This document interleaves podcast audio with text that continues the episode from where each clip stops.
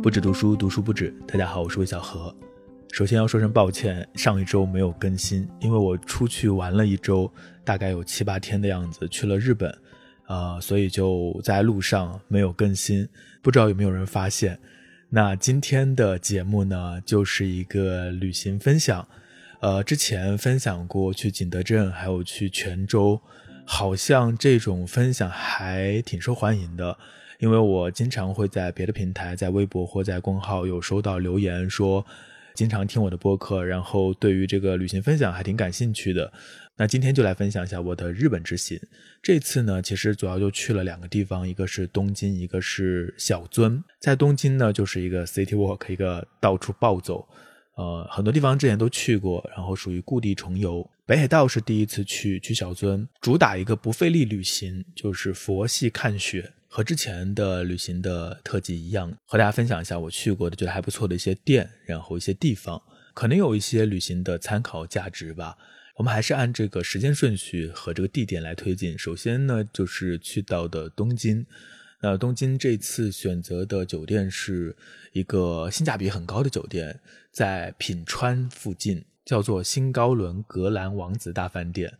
就在高轮台这个站的附近，也在品川地铁站的附近。之前去东京住过上野公园附近，还有晴空塔的附近，都比较靠北。那这次在品川是一个还不错的地方，我觉得，因为它离羽田机场比较近，下了飞机之后。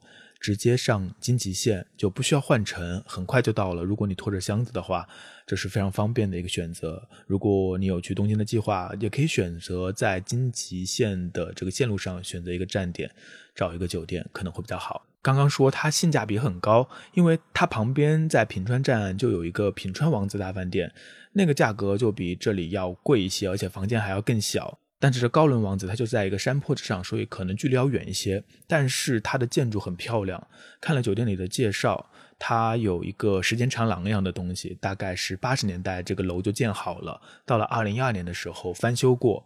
它有一个特点就是它的整个建筑很大，然后每一个房间都有个独立的小阳台，通体都是白色的。这个小阳台是个半圆形的，不是封闭的，你是可以走出去的。这种设计在今天可能很少了，因为。确实可能会有安全隐患吧，如果有人失足等等。但是这样的设计还是很好的，你可以推开窗子，就趴在阳台上看看外面的景色，而且这个景色也很好。它的楼下就是有一个公园，这个公园是被这个整个酒店的各个建筑群所包围的，很有私密性。然后公园本身也挺好看的。最开始我就是被这个公园所吸引的。那如果你选的房间是比较靠怎么说呢？哪一头呢？方向感我也不是很强，反正靠另外一头的话，你就可以通过窗子看到东京塔。在夜晚的时候，那个景观也是很好的。酒店里也有很多的餐厅，它的整个的服务设施都还不错，所以这个酒店我觉得这次还是挺值得的。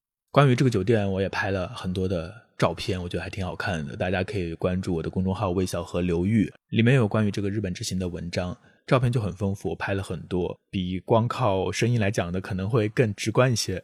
在这个酒店附近，第二天出门的时候就发现旁边有个小公园，叫做高轮台之森。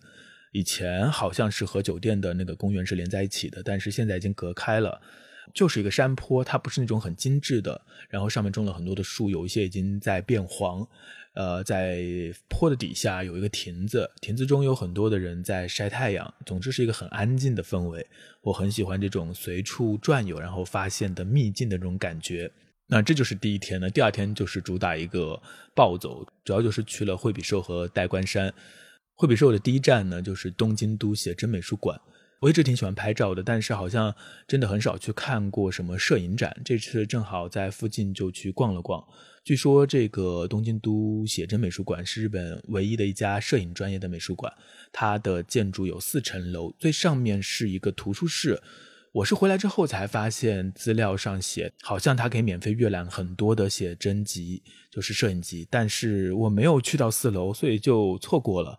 那其他的几层呢？有三个展览室，一楼正在举行的是一个日本百年摄影展，是免费的，好像还有几个月的时间吧。如果你正好去的话，也可以去看看。那另外两个厅是收费的，我也都去看了。其中有一个叫做即兴的展览，我还挺喜欢的。呃，它是五六个摄影师的一个合展吧，我比较喜欢第一个，就拍了很多日本的公园里的人，有一点呃，戴安娜阿伯斯的那种味道的感觉，当然是彩色的。我后来回来之后发现，他们还有官网，他们的官网是可以选择中文的。大家有需要的话，可以去官网查看他们的信息。总之是一个不错的，就是城市散步的一个目的地。他们的二楼有一个这个书店，就是可以买很多的摄影集，一些比较知名的摄影师的摄影机都有。呃，如果你有兴趣的话，也可以去那里买到一些摄影集。这是我这次去东京去的唯一的一个美术馆。之前。啊，去过根津美术馆，还有一些其他的美术馆，但这次呢，行程就非常的闲散，没有太多的目的地，就是一个乱走啊，乱逛逛街。呃，日本的街道还是非常好逛的，因为它的街道都很窄，它的整个的街道的尺度是比较小的，所以是很适合行人去走路的。这一点，嗯，就和国内的很多城市的设计不一样，特别是在深圳的话，我住在宝安，它的马路很多特别的宽阔，然后基本上是以车为主，而不是以人为主的。那东京它虽然很大很大，它摊大饼一样的摊的特别大，但是它的道路都是那种毛细血管式的，非常多的岔口，然后四通八达。啊，就像一块蛋糕，切切切切切了很多的格子，然后这格子中间就是一些一户建的房子，一些居民住宅，然后旁边呢可能会有些小店，所以在这里走起来还是挺方便的。这是我很羡慕的一个地方，就是可以用脚步去丈量、去行走的一个街区，总是会让你和这个地方的这种互动更强一些。还有一点呢，就是之前第一次去东京的时候就注意到的，它的。建筑的颜色都很和谐，虽然他们好像每一家都不同，但是他们选用的材料还有它的颜色好像都在一个和谐的配色范围之内，不会有特别跳脱的部分，所以整体看上去的感觉就比较和谐。总而言之，就是这种日常街道上的这种美感会比较强一些。那在东京的天黑时间真的很早，在深圳的话，大概要到六点多才天黑，啊，但是东京四点半就天黑了，所以能逛的时间也不是很多。在惠比寿附近呢，发现了一家杂货店，就是正好逛到这家店的时候，就是黄昏的时间，阳光还有一点照进店里的时候，在二楼看出去还蛮美的。那这一块人比较少，这个店它卖杂货，有鞋、有衣服、有陶瓷、有日用品，都很好看。如果你在附近的话，可以逛一逛。我会把他的店名放在这个 show notes 当中。呃，在这附近呢，还去到了一家咖啡店。作为一个每天都要摄入咖啡的人，在东京的几天，几乎每天要两杯，甚至更多。在这附近呢，走累了就找到一家咖啡馆进去了。这家咖啡馆我忘记名字了，它是一个。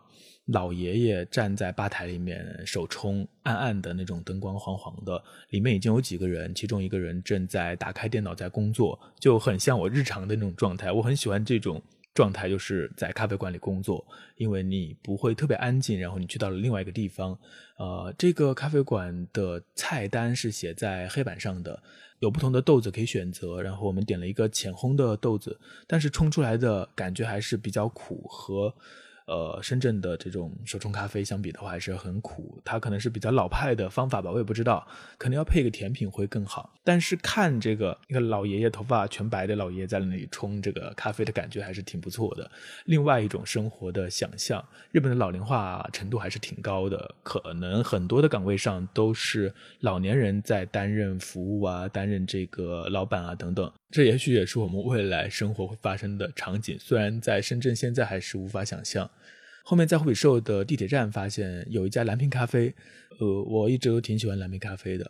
就是日本的一些小的咖啡店啊，它可能的咖啡呢，就像我刚刚说的那样，它是比较苦的，但是在蓝瓶它就是比较怎么说呢？我比较容易接受的一种吧。因为这几天经常在惠比寿转车，所以两天之内我大概喝了有三四杯蓝瓶。不仅在惠比寿这家，在南京山还有一家，和不熟悉的咖啡馆相比呢，蓝瓶真的是不会踩坑，而且发挥稳定，我自己还蛮喜欢的。像之前蓝瓶咖啡在深圳万象天地做了一个快闪店，还蛮火的，经常有很多人。我听说在上海开的时候也有很多人去排队，但是在惠比寿的这家蓝瓶，它就是一个很普通的开在地铁站的咖啡店，有人，但是不会达到排队的程度，它就是一个很日常的空间，这样的感受还挺好的。这就是第一天的主要的去的一些地方。当然，在路上还遇到了一些店啊，我就没有怎么记录，也不太知道，也不太记得了。那第二天呢，一个主要的路线是中目黑和自由之丘。中目黑我之前去过，是在三月份，因为那边有一个河，两旁种了很多樱花，在三月份的时候，樱花开的时候还挺漂亮的。河的两边呢，有很多各种各样的商店。呃，我之前还去到了这个，就是这个在国内也很火的一个日本的作家，嗯，松浦弥太郎，他有一个旧的二手书店，就开在这个中目黑的这个地方。那这些呢都不用多说，这次呢属于故地重游，有些地方就重新去逛了一逛。好像感受还挺有意思的，就是这个城市的这些店啊，还也没有变化。你几年之后再去，它还在那里，这种感觉怎么形容呢？就是有种嗯，好像你和这里稍微熟了一点的感觉。那除了故地重游，也有新的发现，就是从中目黑到代官山的路上，发现了一个不太起眼的一个，好像是住宅的地方，但是好像又可以参观，它叫做旧朝仓家住宅。呃，从外面看就不太起眼，但是走进去是别有洞天。好像应该没有攻略会写这个地方吧，属于一个偶然遇见的惊喜。它的门票只要一百块日元，现在汇率很低，大概就五块钱，所以说非常超值。如果你去中目黑或代官山，就可以到这里来逛一逛。它其实就是一个古宅加上一个院子，呃，它是有介绍的，我没有仔细看。它好像是在明治时期还是大正初年的时候建的这个宅子，然后应该也是一个有名的人建的吧。呃，之前去过一些日本的庭院，但是没有进过这种住宅的内部。这个感受还挺好的，它的这个房子空间很大，有两层，但是它切的很细，每个空间呢都是用这个门隔开的，它的门是横拉的，然后上面糊的是纸，所以这个门交错起来，你走在里面就好像一个迷宫一样的四通八达，而且由于这个窗户啊，这个门都是纸糊的，所以光透进来特别柔和，在整个的木质的建筑的中间还有个小的中庭，里面又种了一些植物，如果阳光好的话，其实整个的。这个光影是特别好看的，在这个房子的一个大的客厅的一个空间当中吧，就放着一些长椅，有几个日本的老奶奶就坐在这里晒太阳，那个感觉非常的安静，从各个角度看都挺美的。然后你走出去的话，外面的小公园里面种了各式各样的植物，呃，总之就是一个小而美的住宅。那当然，这样的住宅现在在东京应该是不太存在了。现在的东京的基本的普通人可能就住的他们自己的那种比较小的房子，可能没有这么大。那说到这个地方，有一件非常难过的事情，就是我的 GR 三 X，呃，我用的非常顺手的一个小相机，就在这门口摔坏了。之后的行程就没有再用这个相机了。其他照片是另外的一个索尼拍的。呃，关于这个。旧朝仓家住宅也拍了不少照片，也很好看，大家也可以去微小河流域查看。那除了中目黑之后呢，也去了自由之丘。自由之丘之前也去过，第一次去的感受还挺好的，但是这次去好像会发现那边的人还是挺多的，人流量很大，而且店也挺多，所以整体的感受并不是那么的舒服，呃，没有第一次的感受好。这里以前去过一个茶庵。呃，还蛮有意思的，但是这一天呢，他正好是店休，也没有去到，只在附近的一个咖啡馆坐了一下。这附近有一个特点是比较多这种家居的或者是家具的店，如果有这样的需求的话，可以去逛一逛。晚饭倒是值得一提，晚饭吃的是一个鳗鱼饭，这家鳗鱼饭之前也吃过，也是偶然发现的，是一家很小的店，嗯，是一个几乎没有游客的店。呃，因为日本的很多店它都是中间像一个这样的 U 字形的。围坐的怎么说呢？餐餐桌，然后老板和这个店员就在中间服务周围的一圈人。这家的这个设计也是这样的。那坐在这周围的人呢，基本上都是一些老爷爷和大叔，他们都点的是一些烧鸟，然后吃的很慢，一边喝啤酒一边吃，就非常的悠哉悠哉在聊天。那在门口的地方有一个老爷爷一直在帮他们烧烤。那这家的特点是鳗鱼饭。鳗鱼饭也是这个老爷爷在门口现烤的，你可以看到他做的过程，食材非常新鲜，味道也很棒。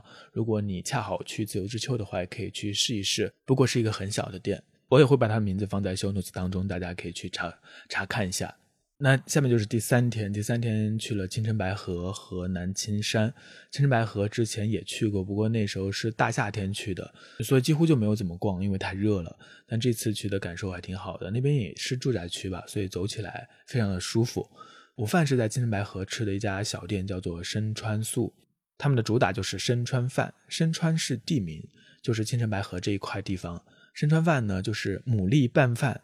有一种是汤泡饭，有一种是干的拌的，大概就是以前渔民吃的吧，比较朴实。你看他用这个牡蛎，就是这个蛤蜊的那个肉来做饭，相比于一般的海鲜可能会更便宜、更廉价一些。店铺也不大，来的几乎都是日本客人。我旁边坐着一个日本老奶奶和她的不知道是女儿还是儿媳妇，反正吃的很开心，一边说一边笑。味道呢，我觉得是一般，但是可以尝试一下。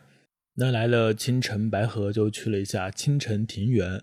这是第一次去这个青城庭园，它就是一个有点类似于像江南的一些园林，这也是一个园林，但是它的这种设计就和江南的园林是非常不一样的。中国的园林它很多这种怎么说呢？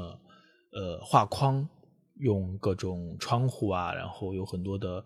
呃，曲折的道路，但是这个园林它是中间一个湖，然后围着这个湖有很多的植物，有很多的石阶，有很多的路，有一些假山，围着这个湖走一圈，大概二十分钟到半个小时，啊，或者也可以更长一些，很舒服，因为它周围种着不同的树木，不同的树木在不同的季节会不同的颜色。啊，这些颜色参差的照在这个绿色的湖水当中，你拍过去的话，这个影子和实物在一起层层叠叠的样子是非常好看的。另外呢，在呃湖的一个角落里还建着一个凉亭，这个凉亭的建筑蛮有特色的，和周围的景色融为一体。如果没有这个建筑的话，这个视觉效果恐怕就要逊色一些。呃，总之走起来的话，你会发现它好像是一步一景，你在任何一个角度看过去，都会看到一个新的呃视角，会让人觉得非常的舒服。嗯，它不是那种比较壮丽的自然景观，但是在一个有限的空间当中。把这个自然的东西做的这么的和谐，这一点还挺厉害的。当然，这个庭园的话，可能没有，我觉得没有像京都的一些寺庙的那个庭院那么的好看。但金城庭园也很不错，有几个细节我觉得值得一提。呃，首先就是它的这种参差，还有它每一个地方的景观都很和谐。这个其实需要。呃，慢慢的去打磨的，还有就是审美要好。另外一点，你会发现它的这个树啊，在冬天很冷嘛，呃，像在国内我们会看到很多会给它刷上白色，或是做一些保护措施。那你会发现它这里的树呢，它是用这个稻草给它围起来的，扎在树干上，嗯，看上去就不会那么突兀，因为它是自然本身的一些物品。另外，像标识一些植物的名称或者是它的介绍，它的牌子也是木质的，颜色也是和周围的植物很相似的，所以也不会有很突兀的地方。另外，它没有任何的，就是栏杆把这些东西拦起来，没有任何的塑料制品，就会让这个整个自然的感觉保持的比较好。是一个尺度非常适中，你逛起来不会很累，同时又很美的一个庭园，和大尺度的那种公园是完全两种美学方向。那在青城白河还去了一家咖啡馆和一家面包店，咖啡好像是新西兰过来的一家咖啡，Opress，也是路上看到就过去喝了一杯。它的一个特点就是它给客人坐的空间并不是很多，它里面一个透明的。玻璃房里面有很巨大的机器，它的咖啡是他自己现烘的，所以你也可以在这里买到豆子。咖啡还挺好喝的，阳光也很好。就下午的时候坐在这门口喝杯咖啡，感觉应该很不错。那旁边不远还有一个面包店，这个面包店也小小的，面包的种类也不多，但是整个店设计的非常的好看。它的面包大概有十几种吧，就是一字排开放在它的台面上展示的，当然应该是模型。然后有两个店员在里面忙碌。呃，这个阳光，包括整个配色，包括店员的穿着，都非常的像杂志，随便一拍就好像是杂志中的场景。面包也很好吃，如果住在附近的话，想必可以天天采购了。那这天的下午快天黑的时候，也去到了南青山。南青山，呃，整个的氛围就有很多好逛的店，很多的服装店啊、买手店啊，还有一些呃杂货店啊。呃，偶然遇到了一家值得一提的陶瓷店，叫枫枫树的枫，在一个很小路的拐角上，从那边走过去就看到它的灯光昏黄的，然后它的玻璃都是两面墙都是玻璃的，所以就看过去里面的灯光很吸引人，就想要走进去。它的门口摆了很多的卡片，看卡片上的介绍就会发现。都做得很漂亮，然后是不同的展览，就好像这个店它是以策展的方式来销售的。每过一段时间，它都会做不同的这种嗯手艺家他们的一些作品，然后有一些主题展示不同的陶瓷制品，然后你就可以去进行购买，是很好看的一个店。店当然也不大，日本的很多店都不是很大，但是你不太会逛到很多重复的店，就品牌连锁的东西不是特别多。可能你去商场里的话会比较多吧，但是在路上的话，很多店都是独门独户，就这一家，所以逛起来的这种丰富程度还是蛮好的。那最后呢，晚上也是在南青山吃了一顿烤肉，这烤肉是这一次的在东京吃的最好吃的一顿。呃，店里的人很多，我们被安排在一个围坐的座位上，就是一个怎么说半圆形的一个座位。呃，旁边都是日本人，有一对日本情侣，还有两个是日本的中年男子，可能是客户或是这个同事等等。他们都一直在聊天，一直在聊天。他们吃饭都特别慢，好像只有我们是非常认真的来吃烤肉的。他们一份烤肉可能，呃，从我们进来到我们离开，还在那里就烤了两片那个牛舌，一直在吃，一直在聊。那日本的烤肉好吃的当然很多，这个只是正好在附近找到一家非常好吃，因为它的肉呢好像自己会在嘴里融化的那种感觉，很柔软，你很难想象，甚至有些鲜甜。烤肉也有失败的，这次去小樽就进了一家烤肉店，然后就非常难吃，那是我吃的这次整个的日本行程当中最难吃一家日本烤肉，那就不说了。但是这个烤肉还是挺好吃的，它的名字好像就是青山，然后后面有些日文，我也会把它放在 show notes 当中，因为我也不知道怎么读。以上呢就是东京的简单的吃逛玩的三天，非常简单的行程，几乎没有去什么景点。去到的三个呃可以算是景点的地方吧，比如说第一天去的这个东京都的呃摄影美术馆，第二天是偶然遇到的这个旧宅，第三天呢是去的青山庭园，这可能是这每一天的一个主要的目的地吧。啊，中间那个还是偶遇的，那剩下的其实就是乱逛。我挺喜欢在街上乱逛的，会遇到一些店，然后随便看看。那下一站就是去到了小樽，小樽就是主打一个休闲之旅。到小樽的时候大概是下午的三四点，从东京坐飞机去小樽，可能一到两个小时，还挺方便的。我们没有选择住在札幌，因为札幌是整个。北海道比较大的一个城市，呃，好多人都会选择住在那里，然后去周边旅行也很方便。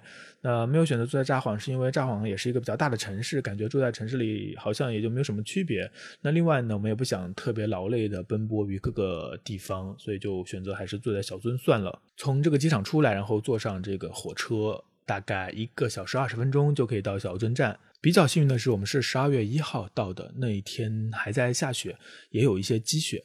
啊，虽然不是很厚，但是到了第三天的时候，十二月三号的时候，基本上这个雪就全化了。所以其实现在并不是去北海道最好的时间，可能一月份左右会更好一些。现在有点早。那因为以小樽为大本营，所以主要就是在小樽闲逛。那就来分享一些小樽比较值得一去的店吧。那首先是一个吃的，叫做藏古，是个天妇罗的专门店，很小，只有七个座位，也是围坐的。第一餐吃的就是这个。呃，点餐之后呢，老板他戴着口罩，然后也没有怎么说话，就开始操作，把食材一个个的拿出来摆好，然后放到这个面粉当中裹一裹，然后开始炸，一切都在你眼前发生，还挺有意思的。天妇罗的味道还是挺不错的，比一般的日料店里吃的要好吃一点，但也没有到特别特别惊艳的程度，就可以吃。吃完了晚饭之后，其实时间还挺早的，大概就六七点，所以就去附近随便逛了逛，发现了一家咖啡店。这家咖啡店叫色内食堂，它在一个古建筑当中，历史很悠久，好像有电视剧会在这里取景。那上了二楼之后，就会进到这个主要的空间，也没有什么人，就两桌，它的空间很大，有很多的座位，然后里面有很巨大的音箱，一些非常古朴的家具，还有那种非常华丽的窗帘。给人的感觉好像回到了上世纪二十年代一样，时间在这里好像停止了。而且这个店的店主是一对老年夫妻，头发花白，好像起码有七八十岁。这个老爷爷还是比较健康的行走，老奶奶她好像行动不是很方便，走路是颤颤巍巍的。呃，这里的餐食非常的便宜。好像他们忘记了外面的物价飞涨，他的一个套餐，一杯咖啡加上一个五种这种怎么说呢，糯米做的那种小丸子，裹着不同的料，这样的一个套餐才几百块日元，和其他的店里的价格相比是非常便宜的，坐在里面真的好像有一种穿越的感觉。因为我们去结账的时候，这老爷爷正好不在，就是老奶奶来结账，单子他们两个没有交接的很清楚，所以就耽搁了一会，然后他就一直在确认这个单子，和他虽然不是很好沟通，但是你会看到他的那个样子，就让人想起了这个小偷家族当中的树木麒麟，比较苍老的样子，这是一个很难得、很独特的体验。在东京，你会发现一些老人在做服务。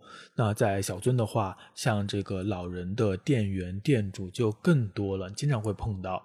在小樽住的是一个比较普通的酒店，呃，它有供应早餐，然后呢，房间不是很大，但是它也有一个公共的浴场。那我终于理解了为什么北方人会想要泡澡，确实泡澡很舒服。呃，每天晚上可能都会去泡一个澡，特别是在这个寒冷的天气当中走了一天，你好像整个关节都冻住了。然后晚上的时候泡一个澡，回去睡觉就非常的舒服。第二天就去了唯一这趟在这个小樽去到的景点，就是天狗山，也是这块地方比较著名的一个景点。因为在这个山上，你可以看到小樽的全景。首先是先要坐一个公交车，大概两百四十块日元就可以坐到这个天狗山的脚下。呃，二十分钟左右，然后呢就会乘缆车上山，也很快。山上的积雪比山下厚多了，特别是山上就是森林，然后森林的树木当然都已经没有树叶了，它的树干上都挂着雪，晶莹剔透的。然后又是下午，但是这一天天气不是很好，没有出太阳，好像空气当中都是灰蒙蒙的。但是这个灰蒙蒙当中呢，又有一种这种雪映照出来的。洁白，同时泛着一种蓝色偏紫色的感觉，很奇妙，很奇妙，非常非常美。作为一个南方人，我虽然老家在江西是会下雪的，但是确实没有见过这么多的雪。据说到了一月份的话，这里的积雪会更加的厚，会更加的不一样吧。但我看到已经觉得非常的惊艳了，没有跑到很上面、很里面去，因为太冷了。但是还是拍到了很多很好看的照片啊，大家可以去微小河流域去看一看，或者到我的微博上也发了一些，大家可以看到。那有一个 tips，就是到这个缆车站旁边的餐厅就最好不要点餐，因为这个的咖啡都是机器打的速溶咖啡，真的好难喝，大家千万不要点。据说这个天狗山还是所谓的北海道的看夜景的三个景点当中的比较知名的一个，但是等到天黑之后呢，底下也开了灯，但我觉得夜景也没有那么好看吧，反而是白天的时候那个雪景更加的好看。下了山之后，天已经黑了，但时间还早，所以又去找了一家咖啡馆。这家咖啡馆叫 Freelance，它是一个爵士乐主题的咖啡馆。呃，也是一个小小的房子，但是有两层。我没有去二楼，不知道二楼怎样。因为刚到门口的时候，就有一个小车停下来，然后从车里下来了很多老头儿，然后他们就陆续的上了二楼，很有礼貌的一些老人。他们好像其中有一位是店主，嗯，不知道他们在二楼是开什么会啊？也许是他们的同好会等等。你可以看得出来，这个店主呢，他一定是一个老文艺青年。或者文艺老年吧，因为这个在帮我们做咖啡的人是一个老奶奶。这个店里有很多的黑胶唱片，然后还贴了很多摄影相关的海报。他一定是很喜欢音乐、很喜欢摄影的。这个海报里面有这个零几年的时候的一个呃森山大道的展览的海报，然后里面还会有一些其他的摄影作品。呃，整个店里的灯光也是暗暗的，然后木质的结构、木质的家具。如果你喜欢喝咖啡的话，会去各种咖啡店的话，那你也许可以去这个咖啡馆看一看。我也是在这里看到了一个吧台上的一个宣传页，宣传页上面呢就是介绍了一个叫“堂堂展”的一个摄影展，就在小樽市的美术馆，是一个免费的摄影展，所以呢就把这个小册子带回去了，准备第二天去看。那第二天呢，首先就是去到了之前看到的这个堂堂展，就在市立美术馆当中，是一个免费的展，就到十二月三号这天就最后一天了，所以就赶紧去看了。这个展每年都会举办，展厅里还有一些往年的展品、摄影作品的一个合集的书，我看到有二零一七、二零一八、二零一九、二零二零等等。呃，有些照片看起来可能比较业余，但也有很不错的。嗯，好像这些参展的摄影师都是小樽本地人。呃，这种感觉还挺好的，因为在这样的一个小城，还有一个这样的活动，有一群喜欢摄影的人可以自己弄个展，而且是持续不断的，每年都会去做这件事情，听起来就很美好。因为小樽的这个城市并不大，基本上用走走几遍，你基本上哪里都去到了。其实小樽是一个很成熟的一个比较商业化的小城，在运河边上有一条蛮长的商业街，很热闹。呃，整个路程也挺长的，你可以一直走走到南小樽站那边去。他卖的东西呢，都比较偏城市化一些，倒是真的。但是有一家店，我觉得可以去逛一逛。它不在这条商业街上，在另外一个方向，也是在一个古建筑当中，叫做小樽百货。它是一家集合店，里面会卖一些食物、器物、工艺品，还有少量的服饰。虽然店面不是很大，但是真的很好逛，不像那些很大的那种给游客逛的。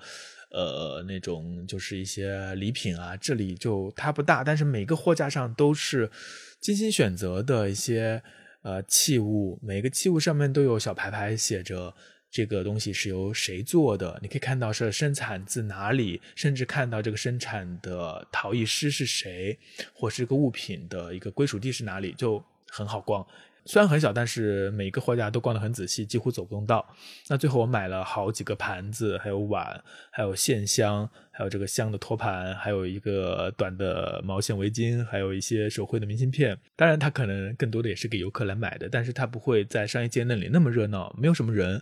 然后里面的东西选的都非常的精致，逛起来感受非常好。如果要在整个小樽推荐一家店的话，我会非常推荐这个小樽百货。另外还有一家店是我在路上去找吃的时候随便遇到的一家，它没有店名，好像就是一个地毯拉着在店中间，叫“民意遗产”。我不知道那个字读不读艺啊，就是一个草字头底下写个云朵的云，好像这个字是在日本当中就是艺术的艺嘛，我不太确定，因为好像只有“民意遗产”读起来才比较通顺。它是一个旧物。或者说旧家具店里面呢，就摆了很多很多的各处收集来的旧家具，有一些是农用品，有一些呃佛像或是一些呃草帽等等啊，然后呢有些灯，反正各式各样的旧家具吧。我觉得如果你的家里很大的话，买一些这样的东西放家里摆着应该挺不错的。或者你开家书店啊，或者小的咖啡店，也需要一些这样的物品吧。那他的老板也是一对老年夫妻，这里店真的很多都是老人在经营。有个旧台灯我很喜欢，看起来很不错，也不贵，但是真的是不好带，所以就算了。可能也不太适合牧民去吧。但是如果你正好遇到了的话，逛一逛的感受还是挺好的。后面有一天，我们就从小樽重新坐火车，呃，先去了昭里，然后去了前寒，最后去了札幌，就是在这条线路上又往回走了一遍。那主要其实是去前寒，呃，因为小樽的雪已经化了，呃，所以呢就去别的地方看一看，也没有去太远的地方，因为有一些车程要两三个小时甚至更久的地方就没有考虑了。主要就是一个随性的、佛系的，随便走走。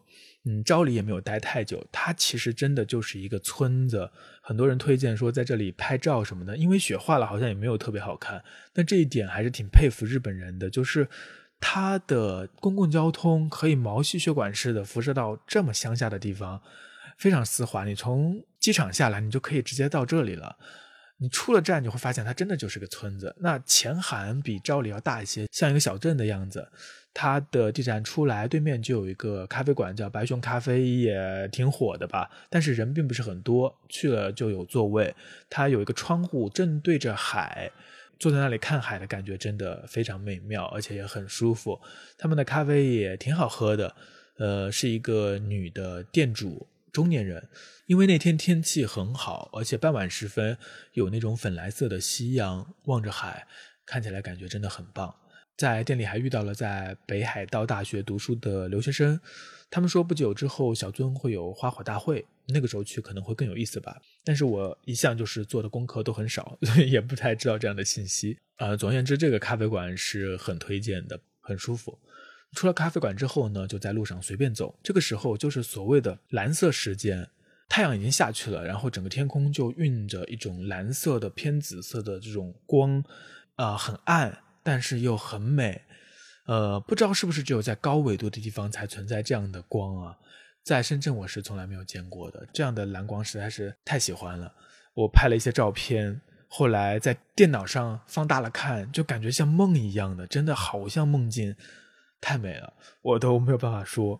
我也会把它发在公众号上，大家可以去看，真的很像梦，我说不出来，无法形容。就是有海，有一条小河，然后有房子，有路灯，有穿行而过的绿色的小车，车灯一照，哎呀，那个场景真的真的太像梦境了。那下面最后一个想讲的点就是在南小樽站，呃，小樽有三个地铁站。小樽站之外，还有小樽驻港和南小樽。南小樽站，呃，出来呢有一个一个咖啡馆，这个咖啡馆也很有意思。它好像从九十年代就开始经营了。然后它不像有些咖啡馆很现代，或者有些咖啡馆很复古，像这个呃之前提到的这个色内食堂一样。这个咖啡馆它就是有一种非常自然系的感觉，它的门口就堆着一些柴火。然后你进去之后呢，就像一个森林中的小木屋，它里面还烧着火炉，然后火炉旁边有人在喝咖啡聊天，有两个人在烤火，整个灯光很暗，啊，环顾四周就有一种古朴的气息。这种古朴的气息，它是没有时代感的，没有时间，是更加通向自然。然后里面还会卖一些鸡蛋之类的农产品，但是这里不能拍照。那咖啡上来之后也是黑黑的那种，很苦，但是配上蛋糕，似乎味道就对了。总之，如果你去南小樽，可以去一下这家店，非常推荐，很有味道。那在小樽大概就是这样，当然也去了很多呃其他的地方，就没有特别的有印象的，我就没有提。那最后那一站呢是札幌，札幌也是在城市里走了走，偶然遇到了一个圣诞市集，其他地方都没有去，所以也就没有什么可说的。呃，另外其实有一家在海边的。面包店我很想去的，但是他们竟然三天都在店休，周五、周六还有周日三天店休，一周七天，他三天店休，难以想象。但是他就是店休，所以没有机会去到，还蛮可惜的。好了，那这就是整个的日本之行了。